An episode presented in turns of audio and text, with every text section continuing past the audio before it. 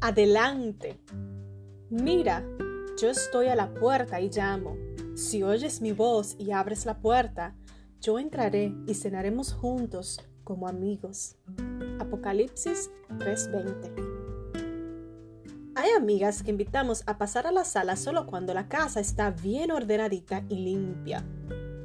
Pero también hay amigas que dejamos entrar a la cocina cuando tenemos una montaña de platos sin lavar de la noche anterior y tratamos de cocinar algo sin salpicarnos el camisón. Annie y yo tenemos ese tipo de amistad. Ella tiene acceso ilimitado a mi casa y yo a la suya.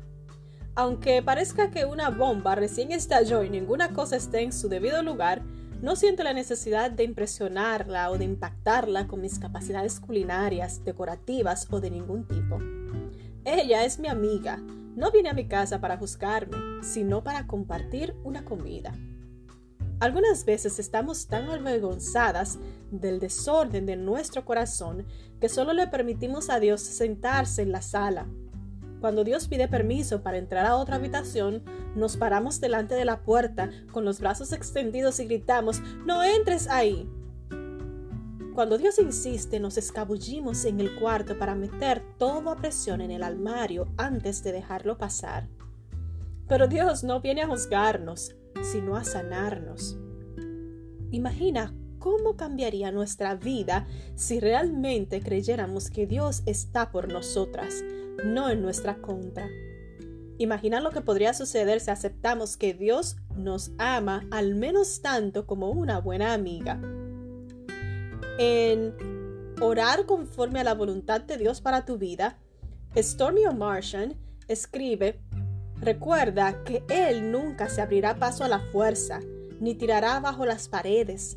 Él simplemente golpeará suave y persistentemente y a medida que lo invites, entrará para ocupar gentilmente cada rincón de tu vida.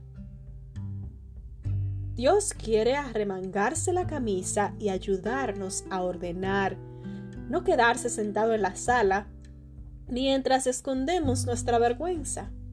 Él quiere ensuciarse las manos para limpiarnos. Quiere perdonarnos.